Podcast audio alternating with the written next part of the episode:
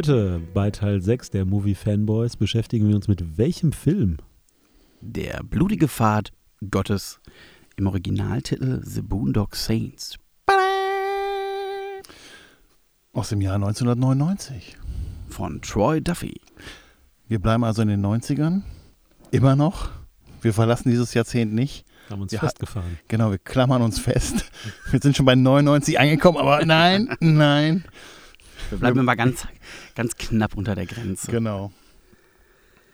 Genau, ja, Troy Duffy ähm, hat in dem Film Regie geführt, hat ihn aber auch geschrieben tatsächlich Mhm.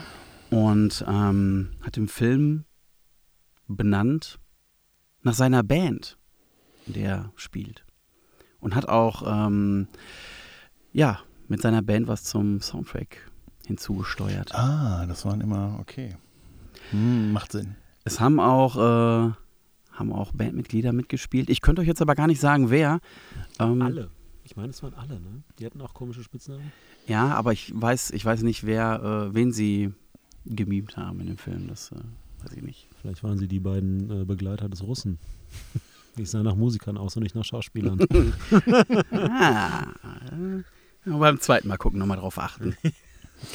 Ja, anscheinend irgendwie ein interessanter Typ, eine inter interessante Geschichte zu diesem ganzen Film. Mhm.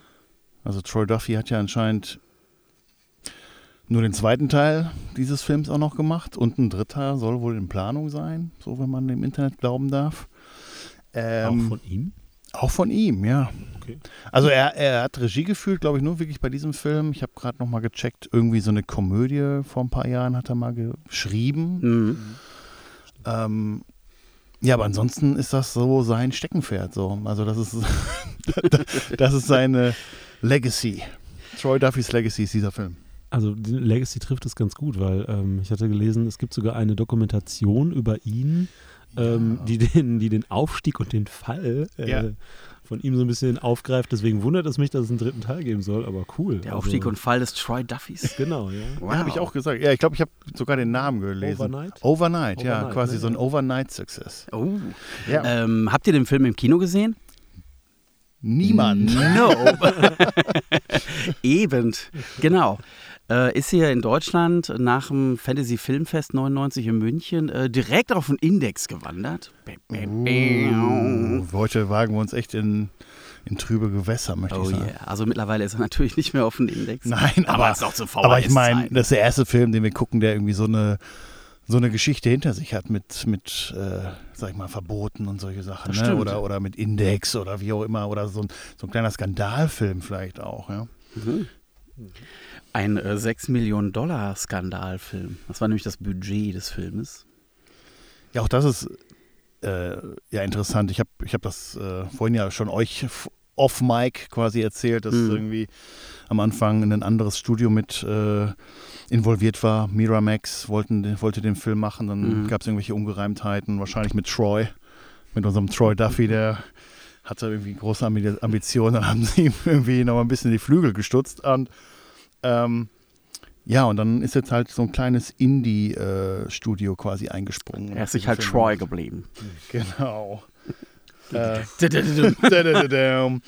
ähm, ja, und ähm, ja, der Film hat einen holprigen Start, sag ich mal, in, in das Kino geschafft. Wie du schon erwähnt hast, in Deutschland ist er gar nicht, nie in die Mhm. Kinos wirklich regulär gekommen.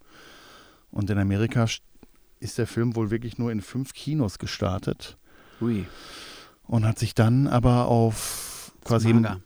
das ist sehr mager und hat auch da nur 30.000, glaube ich, eingenommen, aber dann in seiner in seinem äh, Home-Video-Lauf Unmengen an Geld eingespielt. Ja, und direkt Kultstatus erreicht, ne? Würde ich sagen. Also, ich habe ihn zwar heute das erste Mal gesehen, muss ich tatsächlich gestehen. ja. Aber ähm, war, Aber- jetzt, äh, war eine Empfehlung von Stefan. Vielen Dank erstmal dafür. Äh, gehört hat man immer von diesem Film. Ähm, aber Wer nicht? Also, Ja, ne, ja. Das kennen ihn alle, haben alle gehört, aber Ja. äh, anscheinend hat ihn niemand gesehen. Aber ich bin auf jeden Fall sehr dankbar dafür, ihn jetzt gesehen zu haben, weil ähm, ich hatte viel Spaß. Ich hatte viel, viel Spaß auf jeden Fall. Es gab, ja, es gab Spaß. Wir hatten Spaß. ähm, okay, also das im zumindest von meiner Seite, so die Hard Facts, die ich mir jetzt äh, Ja. recherchiert habe. Aber wir Mhm. können ja, also, oder habt ihr noch was? Oder sollen wir schon zum kurz den uns den ausgedachten DVD-Rücken kurz sagen, worum es in dem Film geht? Oder habt ihr noch was? Habt ihr noch Hard Facts? Hard Facts, nein, auf gar keinen Fall. Fun Facts. Habt Fun, Fun Facts. Facts? Hard Facts, Fun Facts. Ähm, wir kreieren gleich selber welche, würde ich sagen. Das wird das Spaßige, deswegen äh, gerne eine kurze Zusammenfassung von Stefan. Ach Gott. Ähm, mir ist gerade noch ein. Äh,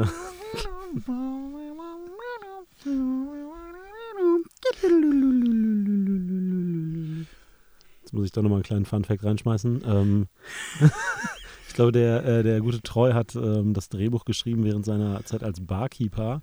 Und Oh. ähm, das wurde inspiriert durch, ähm, äh, dass er einen Überfall oder irgendwie etwas mitbekommen hat, an dem zwei Mafiosis einer Leiche Geld abgenommen haben und Wertsachen. Und das hat ihn wohl inspiriert Okay. ähm, zu auch äh, einer der ersten Szenen, ähm, die ja dann dargestellt wird. Aber das Ganze beginnt in einer Kirche ähm, mit einer Predigt. Ähm, da geht es darum, ähm, dass die Menschen, äh, die guten Menschen äh, nicht gleichgültig sein sollen, sondern Taten äh, vollbringen sollen. Und ähm, die Kamera ist dabei bei zwei jungen Männern, die äh, offensichtlich Brüder sind oder zumindest dann Brüder sich herausstellen als Brüder. Ähm, ja, und äh, es sind Iren, es ist St. Patrick's Day. Ähm, es geht schnell rüber in eine Kneipe, in der dann Iren trinken, was sie ganz gut können. Ähm, und da werden sie dann mit ähm, Mafiosis konfrontiert. Und aus dieser Konfrontation entsteht dann ähm, eine kleine Schlägerei, die dann äh, so endet, äh, dass die Mafiosis äh, Wunden davontragen. Dafür wollen sie sich dann gerne rächen. Und ähm, ja, in diesem ganzen Racheakt ähm, geschehen dann zwei ähm, leicht abstrus wirkende äh, Tötungsgeschichten, würde ich es mal nennen. Ich will es gar nicht anders darstellen. Ähm, Und schon passiert das, was der Priester am Anfang gesagt hat. genau, ne? Äh, es wird dann. Äh, sie That's the game, sich- oder? That's the game. That's the game. nehmen sich die Worte des Herrn, äh, nehmen sie auf und äh, setzen sie in die Tat um, ja. Und ähm, dann Ja. wird es weiter vorangetrieben durch verschiedene äh, weitere Aktionen, die so passieren. Ähm, ja, und dabei werden sie dann von einem überragenden Polizisten verfolgt. Oder FBI, FBI-Ermittler. Ähm, die Polizisten sind nicht so überragend. Also wir haben es ja, wenn man es so sieht, haben, haben wir es ja mit zwei, zwei selbsternannte, naja, Rächer, mit zwei selbsternannten Ja. Rächern zu tun, kann man, kann man so sagen. So ein ne? klassischer Selbstjustizfilm. Aber Genau. diesmal halt irgendwie Unterwegs auf, im Namen des Herrn. Genau, wie die Blues Brothers. Deswegen wurde es auch, glaube ich, damals äh, dann indiziert, ne? weil der so glorifizierte äh, Rächer-Fantasien ja aus oder äh, dargestellt hat. Ja, War halt falsche Zeit, ne? wo der Film rauskam. Da gab es zu viele reale ähm, ja, Probleme auf der Welt, die äh, in die ähnliche Richtung gegangen Ja. sind. Da gab es zu viele Parallelen. So. genau, ja. Das hat äh, auch diesem Film oder Kinostart auf jeden Fall so ein bisschen äh, äh, im Weg gestanden, dass dann halt doch zu sehr. Ähm, ja, ich, muss sagen, der Film ist halt wirklich eigenartig mit seiner Gewalt, so, ne? Und äh, oder mit seinen Charakteren und äh, also mit seinen Hauptdarstellern und ich glaube, dass dieses Genre des Selbstjustizfilms ist ja sowieso, glaube ich, echt so ein, so ein komisches, zweischneidiges Sch- Schwert irgendwie. Und äh, oft ist ja das dann eher mit so wirklich so einem krassen Katalysator verbunden, dass dann einer wirklich so sagt, jetzt nicht mehr weiter, weil jetzt irgendwie klassischerweise irgendwie die Familie umgebracht wird, so Punisher-mäßig oder so, ne? Und dann ist es gibt so eine Entstehungsgeschichte. Aber, aber hier ist die halt wirklich eigenartig, muss man sagen. Wir haben uns ja auch im Film gefragt, so, warum machen die das jetzt so? Was ist über die gefallen, dass die jetzt sagen, okay, was so vielleicht so als Notwehr äh, mit dem Klo, was ja auch, darüber müssen wir vielleicht gleich nochmal im Detail sprechen, aber ähm, dieser, diese erste, was so ein bisschen als Selbstverteidigung ähm, durchgehen könnte. Mhm. Und dann kommt auf einmal so eine Offenbarung für die und dann gehen sie quasi, machen sie das zu ihrem Job und Ja. äh, genießen das und, äh, Es sind- und es wird wirklich eigenartig teilweise. Es sind harte, harte Brüche in dem Film, ne? Oder, oder sagen wir mal harte Storywechsel, die man. Also ich habe da auf jeden Fall immer so einen Moment für gebraucht und habe mich mal gefragt, ey, was? Warum jetzt genau so? es wird irgendwie immer wieder aufgedeckt, ne? Und irgendwie auch klar im Film selbst, aber ja, ich hätte mir manch anderen Übergang ein bisschen, bisschen weicher gewünscht. So. Mhm. Aber macht jetzt so dem, dem Fun auf jeden Fall keinen kein Abbruch. Und äh, Troy spielt ja da auch mit vielen, ähm, ja, also ich will es jetzt nicht Tabus nennen, das wäre Quatsch, aber vielleicht so zu der Zeit hätte es vielleicht nicht so viele Sachen oder Themen auf einmal gegeben, die einfach so am Rand angeschnitten werden. Also, dass mal irgendwie äh, ähm, sowas wie eine Krankheit wie Tourette durchkommt oder ähm, Homosexualität, die irgendwie am Rande mal eben angeschnitten wird, dann äh, oh, Rassismus und das ist nicht zu wenig. und Gewalt, Ja. Gewalt, Gewalt, Gewalt. Also Ja. da kommt so viel aufeinander. Ja. Ähm, das ist für 99 gewagt. Hätte ich jetzt Ist gesagt. heute, heute wird das überhaupt nicht mehr funktionieren, ne? Nee. Also, also das, ist, äh, manche Sachen sind halt, finde ich, schon auch eher, äh, habe ich mich nicht sehr komfortabel mitgefühlt, dass sie halt wirklich einem rassistischen Joke so eine ganze Szene widmen, die Ja. eigentlich nirgendwo hinführt, außer dass eine rassistische Punchline am Schluss von einem Joke kommt, so, da wird eine ganze Szene für verwendet und ähm, die die Story jetzt nicht irgendwie voranbringt. Aber f- kann ich ja schon mal sagen, du hast es auch gerade schon angesprochen, also absolute Saving Grace für mich ist halt wieder Willem Dafoe. Oh ja. Hell yeah. Held, Held, Held des Films. Auf jeden Fall. Ähm, großartig, wie immer. Zweite Mal, dass er bei uns hier auftaucht. Ja. Ne? Ja, das zweite Mal. ja, bei Existenz. Ja, Guck da, mal. und davor war er nicht auch noch schon irgendwo mal drin, dachte ich. Nee, oder vertue Ich ich mich gerade? gerade. Nee. Oder habe ich nee. letztens irgendwas anderes mit ihm gesehen? Dann bestimmt habe ich was anderes bestimmt Es ist gesehen. überall Ja, da. ist ja- Er ist Er ist, allgegenwärtig. er ist auf jeden Fall so polarisierend und also für mich hat er auch wirklich den, den Film geschmissen. Für mich ist Willem in dem Film Prediger, Dirigent, Kinski plus X. Plus X verrate ich nicht. Müsst ihr gucken. Ah, es war schön. Es war einfach, also ja, Willem made my day. wirklich. Eine, eine wirklich bemerkenswerte Performance. Absolut. Und ich glaube, ich habe letztens auch tatsächlich so ein, so ein YouTube-Video gesehen, wo so, äh, wahrscheinlich habt ihr, seid ihr auch vielleicht schon mal über so Reihen gestoßen, wo dann so äh, Schauspieler oder Schauspielerinnen über ihre Karriere einfach so sprechen und Mhm. dann halt über unterschiedliche ähm, Rollen, die sie gespielt haben. Und da gibt es auch ein sehr charmantes Video mit Willem Dafoe und über den Film spricht er tatsächlich auch. Also auch den picken sie raus und reden über seine Performance und er ist ein sehr höflicher und super sweeter Mann irgendwie. Und auch da redet er einfach wirklich sehr schön über, ähm, über die Zeit, die er da hatte, wohl bei dem Film, bei dem Dreh. Ja, glaube ich. Ich kann mir auch keinen anderen äh, Darsteller vorstellen in dieser Rolle. Ich, hab, äh, ich hatte ja auch gelesen, dass halt, als der Film noch von einem großen Hollywood-Studio produziert werden sollte, wirklich andere große Namen irgendwie da in Frage kamen. Zum Beispiel Patrick Swayze oder sogar Sylvester Stallone oder einem Bill Murray. Keine Ahnung, wie das funktionieren sollte. No way. Äh, Hätte, hätte nicht gepasst. aber ja, ähm, Willem Dafoe hat wirklich äh, absoluter Showstopper jedes Mal, wenn, er- wenn er auf, auf der Bildschirm, am Bildschirm erscheint hier bei uns. Stefan, wie war es für dich? Du hast, den, du hast den Film ja schon vor uns ja gesehen. Ähm, wann, wie alt warst du, als du den Film gesehen hast? Äh, also darf man das jetzt sagen? ja, doch, doch, doch, doch. Ich habe den gesehen, ähm, ich glaube in meiner Abi-Zeit, Mhm. also so Ende, Ende der, der 10er Jahre, 18, 19 war ich da wahrscheinlich. Ähm, ja, ich habe ihn damals, ähm, habe ich ihn glaube ich auch äh, so mit den, mit den Androhungen von, dass er halt auf dem Index stand, dann gesehen, ähm, von einem Kumpel bekommen damals noch ähm, und dann angeschaut und habe mir gedacht, okay, irgendwie ist das cool, so dieses ganze ähm, actionhafte und sehr unterhaltsame. Ähm, wo ich es dann heute nochmal gesehen habe, ich weiß gar nicht, ob ich ihn vielleicht nochmal zwischendrin gesehen habe oder das mit dem zweiten gerade verwechsle, ähm, der ist schon unterhaltsam noch und den kann man wirklich gut schauen. Der kommt einem echt nicht vor, als würde er zwei Stunden gehen, die er, glaube ich, Mhm. fast geht.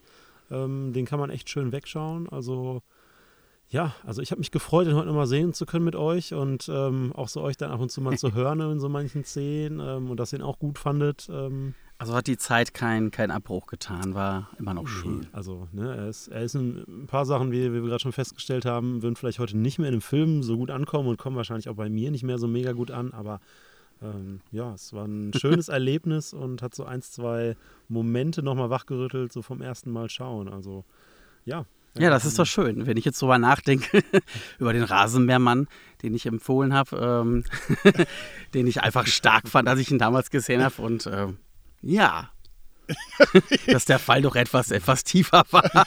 Was? Jetzt beim zweiten Mal gucken. Was? Super. Der war auch super, aber ich habe ihn nicht mehr so empfunden, wie ich ihn damals empfunden habe. So. Nee, das, das, diese Das Magie einfach, der Jugend äh, kann man nicht mehr einfangen. Gewöhn dich dran, das kommt nie wieder, egal was jetzt noch Neues kommt. Aber. nein, nein, ich wollte so den geil, wie Film die jetzt Sachen, die nicht. man 15 gesehen hat. Ich, ich wollte den Film natürlich jetzt nicht schlecht machen, ne? Also, der war ja nach wie vor, Der? Rasenmähermann. war das ein wunderschönes ähm, Debüt, ne? Aber äh, ja, hatte mich jetzt einfach mal interessiert, so, so wie das für dich so jetzt im Empfinden war. Wie er so gealtert ist. Äh, ich würde fast sagen, wie ein mittelguter Wein.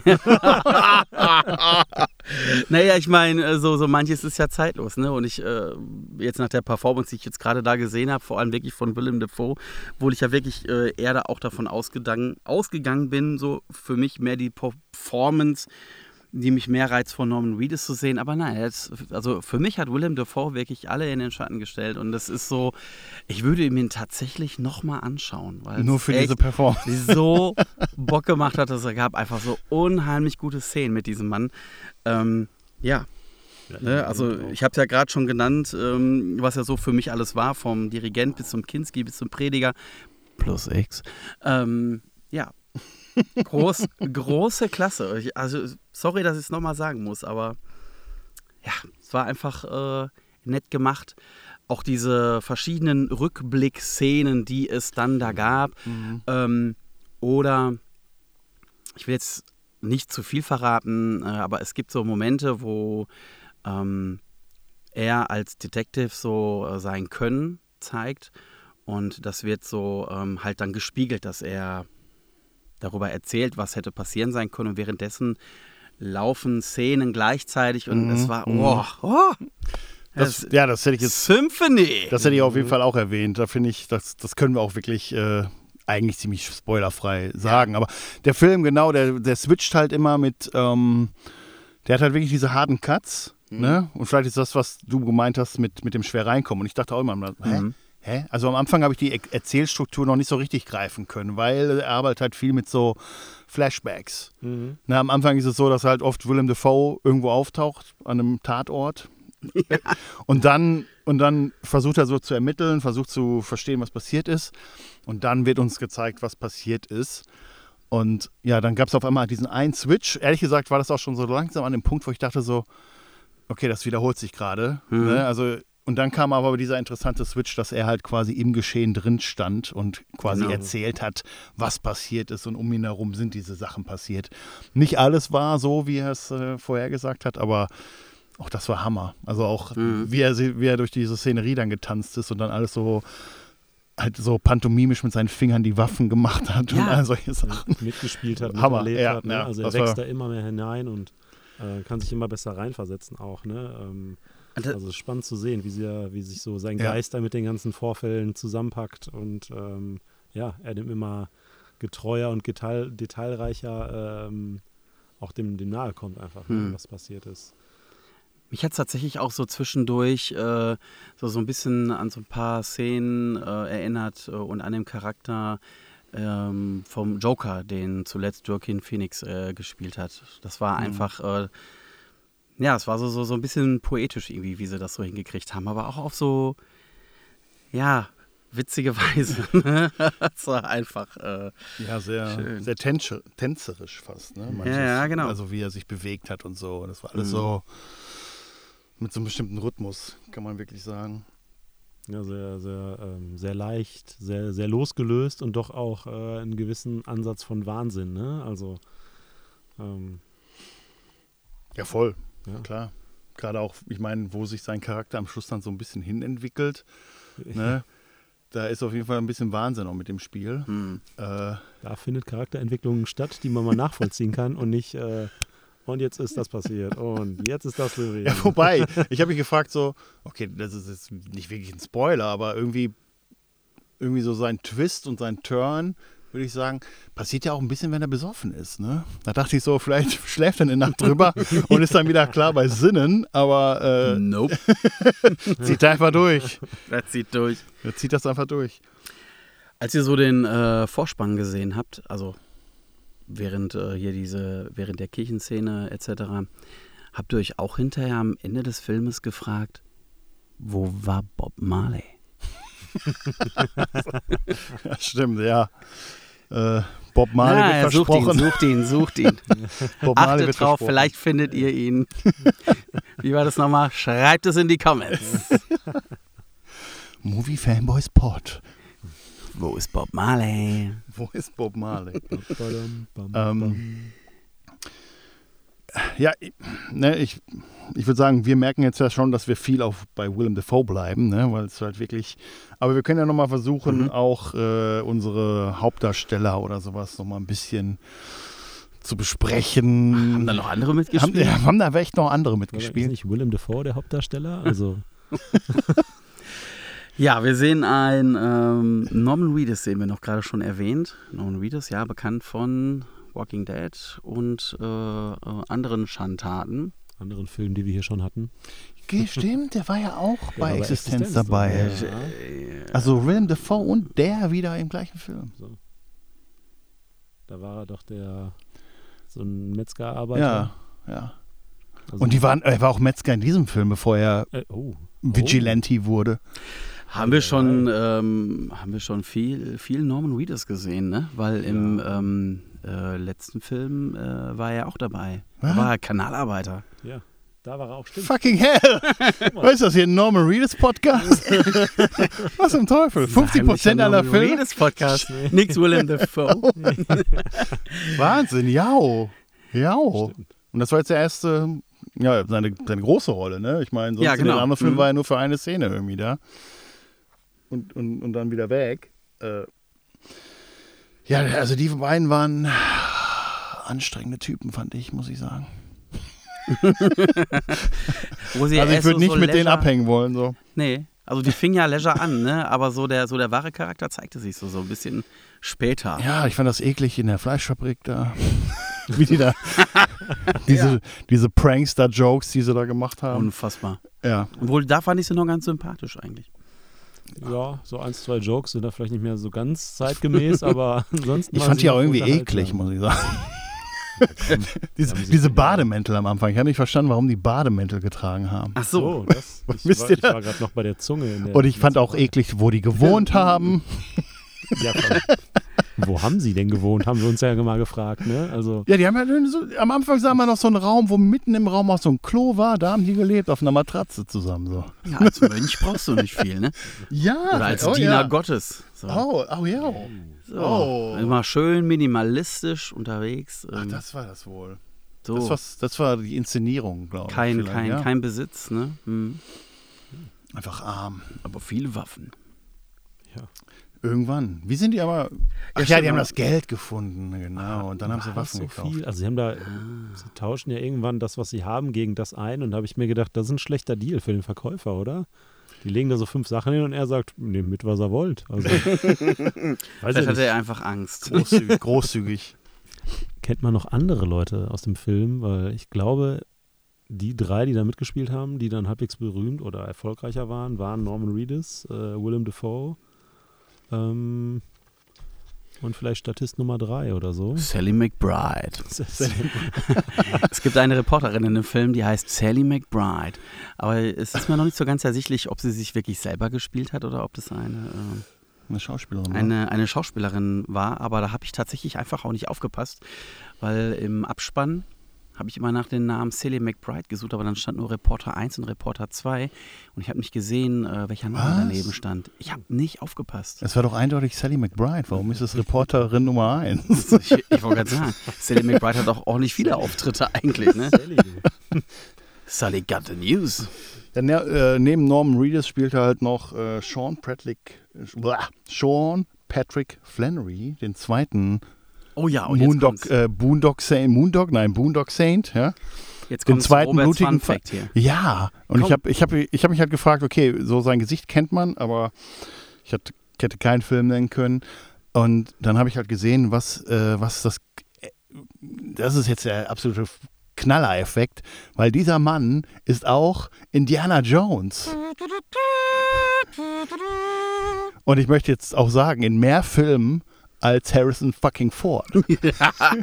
Oh ja. Dieser Mann war der junge Indiana Jones in dieser, in dieser Indiana Jones-Reihe von vor weiß ich nicht was. Das sind wirklich absolut Lost Movies. Also da, da kommst du ja gar nicht mehr drauf. Und das und und äh, also ich war ich war auf der, ich war halt auf dem Letterbox-Profil von dem und habe halt so viele Indiana Jones Filme mit dem gesehen. Immer The Adventures of Young Indiana Jones. Ja. Er ist es. Und einen habe ich mir schon auf die Watchlist gepackt. Indiana Jones and the Secret of the Blues. Und, und man sieht dann ihn mit einem Saxophon auf dem Cover. Wo ich mich nur noch frage, ob der wirklich zur Reihe gehört oder so ein unabsichtlicher Porno ist oder so. Also, ich, ich meine, ich habe ich, ich dachte, ich hätte eine ganz, ganz, ganz, ganz dunkle Erinnerung an diese Filme und ich hatte irgendwie im Kopf, dass wirklich Indiana Jones wirklich ein sehr junges Kind irgendwie ist. Also, dass das eher so eine Kinderfilmsache gewesen wäre damals. Aber Mhm. anscheinend vertue ich mich. Es war tatsächlich Sean Patrick Flannery, äh, der jetzt, äh, ja, hier heute die, den, den, den Lied gespielt hat. Indy. Aber dieser Film mit dem Blues, das muss ich echt gucken. Das ist. Also, Ich bin mega geschockt gerade darüber. Also, Ich war, ich, nehmt vielleicht das vertue in euer Herz Titel. und, äh, und geht in Indiana Jones 6. Ja, wann kommt der nochmal raus? sechs. Ist er jetzt nicht gerade schon rausgekommen oder ähm, kommt Indiana er vielleicht bin ich erst bei drei. oder kommt er vielleicht nächste Woche? Ich weiß Ach es gar so. nicht. Zeitraumkontinuum muss ja aufrechterhalten werden. Habt ihr schon Indiana Jones 6 gesehen? Wisst ihr noch, als Indiana Jones im sechsten Film War der, das gemacht war der hat? Das war der Hammer, als der das gemacht hat. Kinostart Juni 2023. Mm. Ich Ich habe den schon dreimal gesehen mittlerweile. Nee, ich habe ihn locker viermal gesehen. Kann mal einer googeln, wann der rauskommt. ah. Müsst auch mitspielen. Sorry, ich war echt noch bei drei oder zwei Filmen. Nee, es ist Teil 5. Habe ich, hab ich 6 gesagt? Ja, du hast, Indiana, du hast Indiana halt- Jones 5, meine ich. ja, du hast ja aber auch Indiana? Jones und, und das Geheimnis des Blues. So vergessen. Das, war der fünfte. Also das ist alles Kanon hier. Das ist Ja, ich, hab, ich habe es versucht. Ich habe es versucht. Genau, aber auch den haben wir gesehen. ja, schön. Ähm, ja, Gandalf spielt auch mit, aber kurz und auch nur, wenn man die Augen zumacht. das fand ich dann ganz witzig, weil wirklich, schaut euch den Film an und wartet bis zum Ende.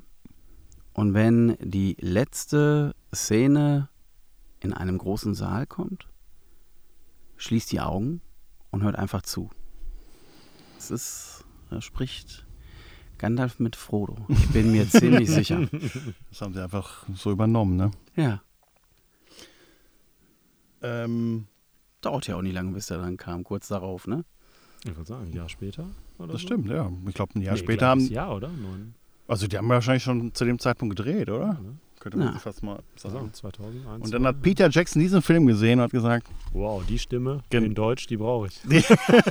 Wenn mein, Ian, wenn mein Ian McCallum synchronisiert wird in Deutschland, dann brauche ich genau diese Synchronstimme. Er, halt, er, hat aus, er hat einfach die deutsche Version von Der blutige Pfad Gottes gesehen und hat gedacht: Shit. Ja, vielleicht- Vielleicht standen die Synchronspuren auch schon und, äh, und äh, Mr. Duffy hatte einfach nicht äh, genug Kohle und hat ein bisschen Copy-Paste gemacht. ja. Achtet mal drauf. War, war ein schöner Moment für mich.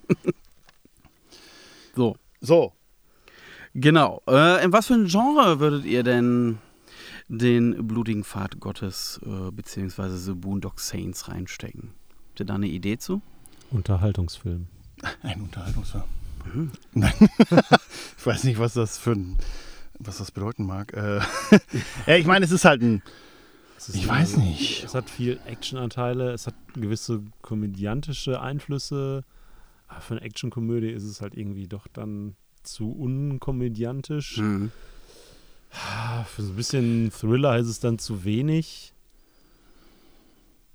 Ah, Schwierig. Ist wirklich schwierig. Also ich habe auch, äh, Dunkle Ja. Komödie?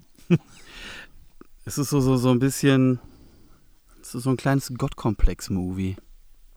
Ja, ja. Weil jeder, Ja. jeder, jeder hält sich so, so, so ein bisschen für den Helden oder so für den selbsternannten Rächer und irgendwie verfolgen alle am Ende ein ähnliches Ziel, Mhm. ohne zu spoilern. Ja, ich finde unsere beiden, ich finde es halt super schwer, irgendwie da wirklich so ein, in diesem Film so einen Sympathieträger zu finden, wo, also auf wessen Seite ist man da in diesem Film? Also ich habe das irgendwie, ich, ich kann nicht mit den beiden da auf einer Seite sein, dafür sagen die viel zu viel blödes Zeug Mhm. teilweise. Also, ähm, also die, die, die gehen ja drauf steil halt auch, ne? Die haben jetzt nicht so eine, irgendwie, irgendwie so ein Struggle, die wissen, die wissen genau, dass sie halt die Leute da umbringen wollen, die bösen Leute, wie sie sagen. Hm. Und das tun sie ja auch nur, den Ehrenkodex haben sie halt, aber die gehen dann doch einen Tacken zu steil da drauf irgendwie. Ja. Also die, es gibt so keinen kein Good Boy-Charakter irgendwie, ne? Also Außer jeder ist so. ja, aber, aber auch er hat ja seine, äh, seine Bad Vibes halt. ja, ja. Deswegen, also so in dem Sinne kein, kein Good Boy on board, hätte ich gesagt. Außer Sally McBride. Was meint ihr denn, warum der früher sofort auf dem Index gelandet ist? Das ist, das ist eine gute Frage. Hast du es recherchiert? Nee, aber ne, es ist irgendwie so eine, also weil es ist ja jetzt nicht irgendwie so gory, es ist ja nicht Mhm. so sehr Also- explizit auch. Ich glaube gelesen zu haben, ich bin mir aber nicht sicher, dass es echt wegen dieser äh, Rachedarstellung auf den Index kam. Äh, so dieses Ja. Selbstjustiz-Thema. Ja. Und das wollten die halt unterbinden. Ähm, deswegen wurde es halt dann 13 Jahre später auch vom Index genommen, weil anscheinend ist es jetzt nicht mehr aktuell, dass man sowas auf dem Index packt. Ja, Hast du nicht auch gesagt, äh, hatte nicht einer gesagt, dass er dieses Toronto-Massaker war? Oder? ja also, also Relativ das, das kann man, zeitnah. ich glaube, das war mit, ähm, mit, ähm, ja, mit dem Staat in den USA vielleicht verbunden. Das so. ist halt so, ne, zu dem Zeitpunkt gab es halt dieses Columbine, Hm. Und man sieht ja auch so diese Parallelen. Also, also ich meine, wir wollen jetzt nicht irgendwie so crazy psychologisch oder sowas werden, aber ich verstehe, warum die das irgendwie problematisch gefunden haben in Mhm. der Zeit.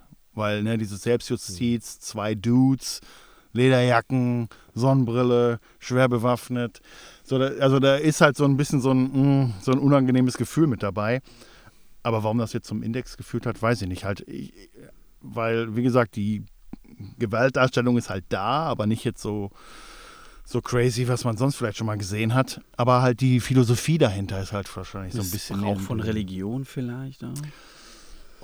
Ja, aber wie, ich, das Einzige, wie ich es mir halt erklären kann, ist halt vielleicht, dass diese Philosophie dahinter, irgendwie diese Selbstjustiz, also es ist nicht die Darstellung generell, aber halt, So der Gedanke, der Ja. da getragen wird, ja. Ja. Das also das ist das. Einzige, wo ich denke, okay, das ist, geht den, ist den damaligen Entscheiderinnen und Entscheidern vielleicht zu weit gegangen. Ähm, ja, und es ist halt wirklich so ein, so ein verrücktes Gulasch an Film, dass du halt wirklich solche, solche wirklich so, wo, so, so, also so total verrückte Entscheidungen von Willem Dafoe da hast, die halt so wirklich so wirklich zum Schießen sind und Mhm. irgendwie faszinierend sind. Zu schießen, ja. Ne, also was er für, für Moves macht und äh, wie er spielt, diese Rolle.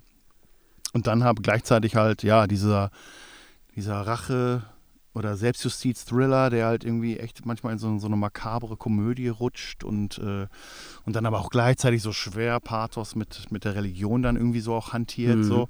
Ist halt wirklich irgendwie ja. ein Film der Extreme, möchte ich sagen. Ist euch auch aufgefallen, ähm, zumindest meine ich mich so daran zu erinnern, dass so immer diese, diese heiligen Szenen, die dann nicht mehr mit Gewalt waren, sondern also die, da wo es wirklich ausschließlich nur um diese religiösen Parts ging, dass die immer in Schwarz-Weiß waren? Kann das sein? Oder vertue ich Es mich? gab auf jeden Fall, ähm, das ist mir einmal auch auf jeden Fall aufgefallen. Ich weiß nicht, ob es immer schwarz-weiß war, aber als dann dieser, äh, ich sag mal, dieser Luftschacht-Kill kommt, Mhm. ja, ohne äh, jetzt zu viel zu sagen, aber da gab es eine Szene, wo die dann halt, ähm, wenn sie ihre Münzen verteilen, glaube ich, dann gab es, Ja, ich, war das wo- nur da? Ich, ich, war das ich in weiß Schwarz-Weiß? Ist das Einzige, woran ich mich jetzt erinnere, Mhm. ja. Also in dem, in dem Sinne macht der Film halt auch einige äh, ähm, auffällige Moves, sag ich mal, dass halt manchmal dann halt Zeitlupe benutzt wird, aber auch manchmal auch dieser Freeze-Frame, dass wirklich kurz das Bild angehalten wird und dann auf einmal Ja. und dann auf einmal ein kleiner Text auftaucht, der erklärt, wer ist der Wer, Typ, wer ist, ne? Genau. ja, wer ist es und welche Position hat der und so. Aber auch immer nur, äh, glaube ich, ähm, immer nur die Bad Guys, ne? Immer, also es wurden immer nur die Bad Guys erklärt. Also Willem Dafoe wird auch, sagen, kriegt Willem auch so ein Dafoe. kleines Ding. Genau. Ja, sag ich ja, immer nur die Bad Guys. ja, ja, ja, aber die, äh, aber die Jungs gar nicht, oder?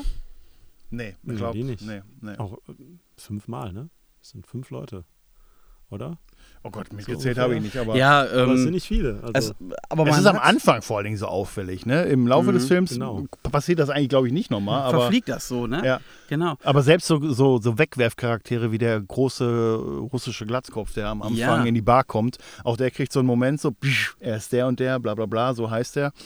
Äh, und dann, naja, Ich hatte so das Gefühl, als wäre der Film so von zwei Regisseuren irgendwie gemacht worden, die sich irgendwie abgewechselt haben. Du ja, hast irgendwie so, so, eine, so eine halbe klare Linie gehabt und dann kam aber dann die nächste und dann ist der andere wieder eingesprungen und dann der andere wieder, weil also, es war so ein bisschen Kuddelmuddel irgendwie. Es, war, es war nett, es war witzig so, aber es war auch so ein, so, so ein bisschen Kuddelmuddel so von den Sprüngen her, weil Mhm. also so entweder fährst du so eine klare Linie durch oder es war so, als ob Nicht. 109 Minuten vorgegeben waren und da mussten sie ein bisschen was wegschneiden und dann nochmal ein bisschen was hinkriegen. Mhm. ich meine, Troy Duffy war halt Barkeeper. Vielleicht musste der beides parallel machen. So. ja, Es ist schwierig, zwei Jobs irgendwie zu jonglieren. das stimmt. Das Ne? stimmt. Ah nee, aber war so, so ein bisschen von meinem Empfinden her, äh, fühlte es sich mal so, so ein bisschen durcheinander an zwischendurch. Aber gut, äh, soll dem keinen Abbruch tun, auf jeden Fall. Möchtet ihr noch gerne was erzählen? Ja, wir haben noch gar nicht über Musik gesprochen? Musik noch nicht und auch noch nicht über ähm, Kurz unser, unseren, unseren Comic Relief des Films halt. Wobei eigentlich Willem Dafoe das ja für mich auch ist, aber offiziell gab es ja diesen Rocco, diesen, ne, der, der halt, sag ich mal, der, Der der, Witzbold. Lutz, der, Witzbold war. Komiker, ja. ähm, ja, aber ich habe da ehrlich gesagt nicht so viel zu sagen. aber ich wollte ihn doch trotzdem noch mal erwähnen, weil er doch relativ eine große Rolle in diesem Film irgendwie spielt. Er nimmt fast mehr Zeit an als Norman Reedus und äh, Sean Schrankelonko. Double Jibble, Indiana Jones. Indiana Jones Jr. Ja, ähm, ja, das stimmt. Ich meine, der hat halt wirklich eigentlich mehr. Ja. Ne? Also der zeigt irgendwie mehr, der hat mehr Szenen, der hat mehr. Der ist halt ja auch mehr aufgeregter in, seiner, in seinem Charakter und, und, er und fällt mehr auf. Ja. er fällt auf jeden Fall mehr auf. Die beiden anderen sind ja eher so, Ruhige Schatten. ja, die Racheengel, die sie halt sind, weißt du. Mhm. Aber ja, ähm, ja, aber zu Rocco, was sagen wir, ja, Oh, anstrengend. auch, Anstrengend. ne? nett, nett, Sehr nett schöne anstrengend. Frisur, ja, Frisur Frisur sitzt. Ja, sagen wir beide. Ne? Deswegen. Sofort uns aufgefallen. ja. ich auch noch mal gerne. So eine Haarpracht, ey, fucking hell. Ach, die Katze. Au, ja. Wie ist das denn jetzt passiert? Ja. Das war auch schön. Ja, ne, genau. Also solche Sachen passieren halt auch. Das war mein, das war mein Rocco-Moment. Das war dein Rocco-Moment. Die, die Katze. Wir können auch wieder drüber sprechen. Was ist eure, euer Highlight oder eure Lieblingsszene, euer, euer Oh. Takeaway, was ihr mit rausnimmt aus dem Film, was euch begleiten wird, vielleicht noch die nächsten zwei Tage oder so? Also meine Lieblingsszene ist auf jeden Fall ähm, der gerade schon eben kurz beschriebene, ähm, angedeutete Tanz von äh, Willem Dafoe. ähm, wo es, glaube ich, äh, dann schon fast das dritte Mal in diesem Film darum geht, dass er eine Szenerie beschreibt, äh, wie er meint, dass sie sich abgespielt hat, äh, von Mhm. einer wilden, wilden Schießerei, ähm, wo auch ein neuer Charakter dann auch mit dann dazukommt. Ähm, und da geht er ja mit so viel Emotion und so viel Schwung rein. Das war wow. Mhm. Also da, da, da war ich dann aber, ja, Da war ich gut, Ja. gut, gut im Sessel dabei. Das hat mir sehr viel Spaß gemacht. Und Mhm, äh, da, gab es schon den einen anderen Lacher, ähm, der aber eher aus Verwunderung kam, weil ich, weil ich es einfach so großartig fand. Es einfach so schön gemacht war. Äh, mit wie viel Eifer der Herr dabei ist. Und Mhm. ich könnte mir vorstellen, dass es auch ein One-Take war. das das würde mich mal interessieren, ob der das in einem One-Take gemacht hat. Also dann würde ich es noch mehr feiern. Mhm. Ja. Äh, Und was nehme ich mit von dem Film? Ähm, boah, ähm, ja, äh, muss ich noch überlegen. Feiert St. Patrick's Day. ja. Hm. Irgendwann im März? 16. oder so? 17. März? Ja, das weiß ich. Ich habe keine Ahnung, ich weiß noch nicht mehr, in welchem Monat das ist. Ja. Ja. Ja, also Bitte. ich, ich glaube, äh, wir reden von der gleichen Szene. Auch die Ja. fand ich, äh, also alle, ne? Ich glaube, das war irgendwie das Interessanteste, was der Film sich auch so Hm. szenisch getraut hat.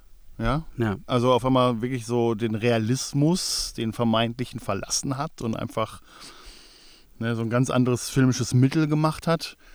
Und halt mit dem Budget, was sie haben. Ne? Ich meine, solche Szenen gibt es ja oft dann, ne? Irgendwie, aber dann ist dann Hm. viel mit CGI und, und Hm. Special Effects verbunden. Braucht kein Ne, wenn, wenn dann Leute vielleicht durch eine Freeze-Frame-Szene gehen, ne? solche Sachen hat man ja schon mal gesehen. Hm. Oder auch, ich glaube, das, ich hab, das hat mich, glaube ich, auch an, an die Serie Hannibal erinnert. Ich glaube, die macht das so manchmal ähnlich. Aber es ist schon Oh. zu lange her, dass ich es gesehen habe. Ja. Da gibt es ja auch diesen Profiler, der sich das dann so Ja. vorstellen Mhm. kann. Und ich glaube, Ja. der macht das eh, also die machen das so ähnlich. so ist ähnliche Und- Sache. Ähm, ja, aber das war auf jeden Fall. Also Willem Dafoe generell, aber gerade in der Szene eine ganze Bandbreite, was er da irgendwie wie, wie, wie bringt, so von seiner, ja, von seinem Schauspiel. Wahnsinn.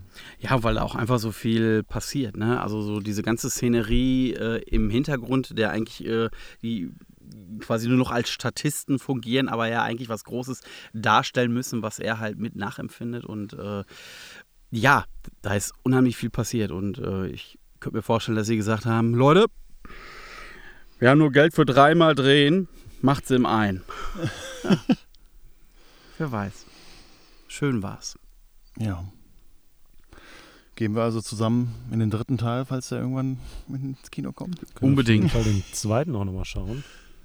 Der auch tatsächlich die beiden Hauptdarsteller wieder an Bord gebracht Hm. hat. Sogar alle, also dann drei. Ich glaube, der, der äh, Sechs-Pistolen-Mann.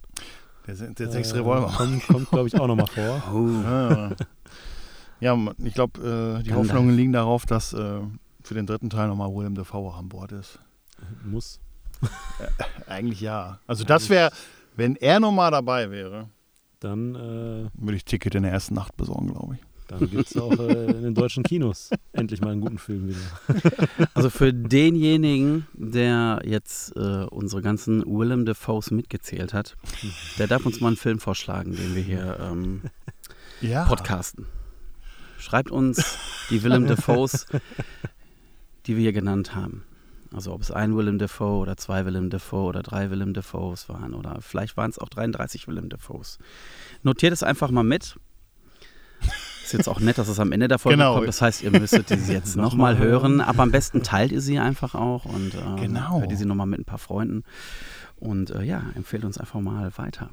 Die Movie-Fanboys reden gerne über Willem Dafoe. Meistens um die 70 bis 80 Mal. Bringst du auch äh, nächstes Mal einen Film mit, mit ihm? Das weiß ich noch nicht. Also äh, ich habe äh, viele, viele in der Auswahl. Ach, vielleicht achte ich mal drauf, ob, ob Willem Dafoe oder Norman Reedus dabei ist. Ein Querverweis jetzt. Ja. Wer weiß.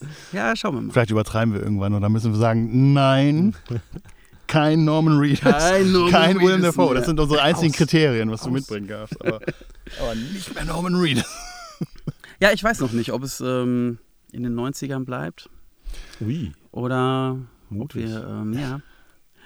Ganz Das mutig. ist doch Haben wir in der, in der letzten Folge auch schon gehört, dass wir mutig sein wollten, ne? aber es ist doch. Nein, geschafft. Hm. aber das ist halt komisch. Ich meine, es ist ja nicht so, dass wir uns das auferlegt haben, dass wir sagen, wir gucken Nee. Filme aus den 90ern hier in diesem Podcast. Es ist, Eigentlich nicht. Ne? es ist, es ist, es ist einfach gerade ein natürliches Phänomen irgendwie. Das stimmt.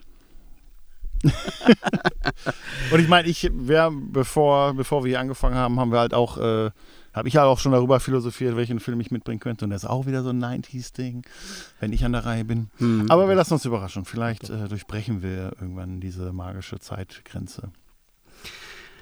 Ich glaube nicht. Nein, ich weiß es noch nicht. Also wir werden sehen. Ja, wir freuen uns auf jeden Fall, wenn ihr wieder dazu schaltet. Und ähm, ja, die Moral von der Geschichte. Einen Prediger verarscht man nicht. Bäh. Du, du, du,